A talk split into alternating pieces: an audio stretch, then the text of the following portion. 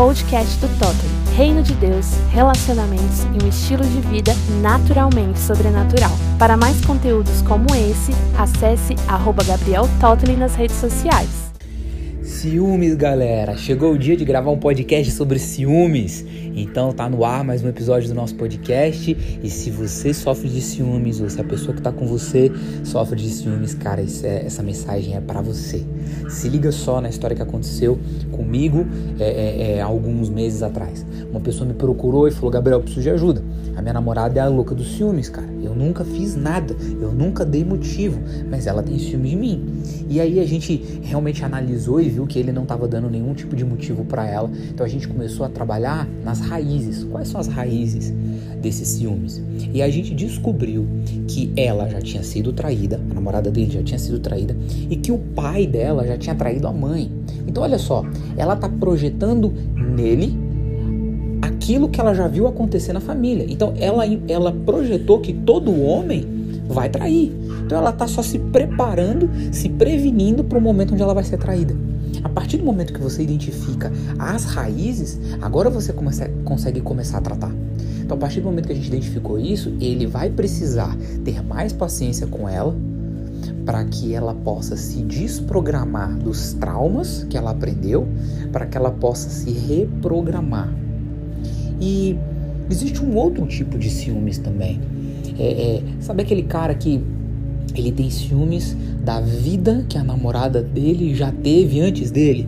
Ele tem ciúmes dos ex-namorados, não porque os ex-namorados estão perto, estão presentes, mas simplesmente pelo fato dela já ter tido ex-namorado. Sabe aquele tipo de pessoa que quer controlar, a insegurança dele é tão grande que ele quer controlar até mesmo o passado da pessoa que está com ele? Cara, vamos combinar. É justamente esse passado, são justamente os erros e os acertos, as cagadas, as besteiras que ela já fez na vida que tornaram ela a mulher incrível que você se apaixonou. Então, o passado dela não é ruim, cara. O passado dela é bom. A partir do momento que ela aprendeu o que ela precisava aprender e ela corrigiu. E por que, eu tô falando isso? Porque a gente precisa começar a identificar as raízes a gente precisa começar a entender que às vezes é uma insegurança, às vezes é um trauma é, é, é familiar. Agora, o importante de tudo, a gente precisa passar segurança para a pessoa que está com a gente. A Natália, ela falava um negócio para mim que eu ficava louco, louco, louco. Ela virava para mim e ela falava assim: "Mas você tem que me provar". E eu falava: "Não preciso te provar. Eu não preciso te provar porque eu sou um homem de palavra, eu não minto. Que história é essa que eu tenho que provar?". Mas a verdade é que a gente tem que provar sim. A verdade é que eu precisei provar para Natália que eu era digno de confiança. Eu precisei provar para Natália, e não é com o que eu falo, é com o que eu faço. Eu precisei provar para ela que ela poderia confiar em mim.